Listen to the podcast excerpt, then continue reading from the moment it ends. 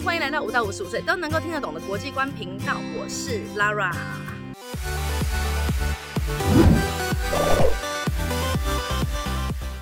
我的身后这一栋呢，野生动物检疫救伤中心，在这边呢，我巧遇了中华鲸豚协会的海龟舅舅。Hello，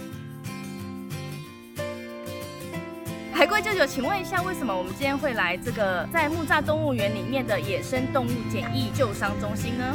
因为我们今天有一只死亡的海豚要来解剖它，想要知道它为什么死掉。载着这一只海豚的中华鲸豚救援的车子呢，它要进来了。那在进来之前，一定要先喷过消毒，它要经过一次的消毒，因为怕车子上面会有一些细菌，那会带给动物园里面的动物不好的影响。这边已经肿起来，原本没有肿，这里有个伤口，这边，这里，然后这边有个伤口，这两个是正常。今天 Lara 会来找海龟舅舅，原因是因为在上个月的时候，在台东那边有发现了一只搁浅而且已经死亡的，蓝鲸嗯，怎么会是蓝鲸呢？海龟舅舅，新闻上面不是写是长须鲸吗？一开始是判断长须是后来综合的调查还有研究，觉得应该是比较接近蓝鲸。我好像听说蓝鲸是全世界最大的哺乳类动物，是吗？对，大概有多大？世界上目前测到最大是三十公尺，大概是快两节的捷运车厢。对下次你去做捷运的时候呢，你就可以看一下两节捷运车厢有多大哦。那请问一下，这次测到的蓝鲸啊，为什么最近这个台湾的新闻上面一直在写呢？它有什么重要的地方吗？它是台湾搁浅史上第一只蓝鲸。如果不是搁浅史，不是搁浅史，就要推测到一百年前的台湾捕鲸时代，那个时候有捕获蓝鲸的记录，可是后来在台湾周围海域几乎都没有看到蓝鲸。那么请问一下，蓝鲸一般来说都会出现在什么样子的海域呢？蓝鲸应该是出现在比较深海的海域，因为它的体型比较大，所以在浅海的海域是比较不容易发现的。所以台湾的东岸会比台湾的西岸来的容易发现。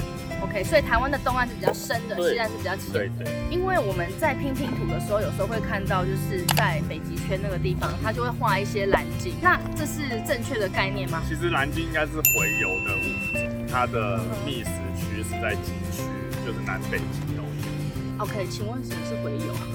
听说一个猴子，它想要去去回去生它的 baby，OK，然后他去那边生了 baby，就是再回来这样。再回来吃饭，对，就是生 baby 跟吃饭的地方。那生 baby 跟吃饭的地方不会是海龟？对，海龟也是回去，但是猴子应该不是吧猴？子不会。你可以稍微讲一下你研究海洋的生物有多久，然后主要研究是在什么范围？十多年，十多年。OK，那你主要都是研究海大型，主要是研究大型的海爬虫类跟哺乳。大型的海洋爬虫类就是海龟，对，那哺乳类就是鲸豚。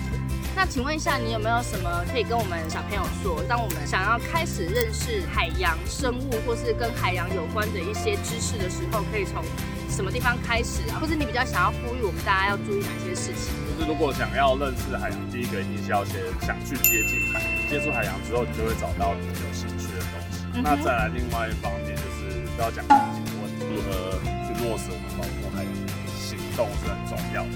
真的对像像我的真随身的。带着，我们是很怕等一下结果到一半肚子打开都是热色，你就发现你自己 Oh my god！真的，我们也是共犯者。所以身体力行是很重要，习惯是要慢慢培养的，所以就是从小开始培养，会长大后来改。谢谢海龟舅舅。客气，拜拜。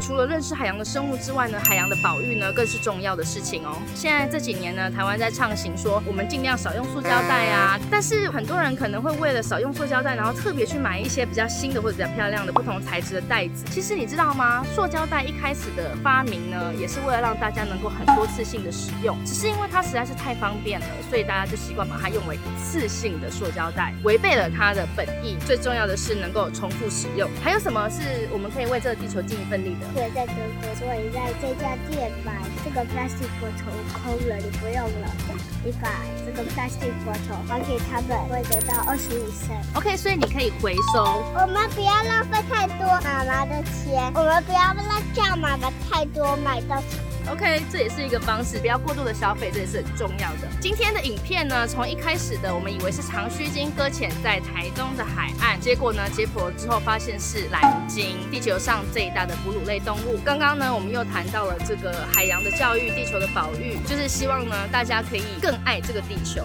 如果你喜欢我的影片，请你按赞、订阅、开启小铃铛。那我们下次见。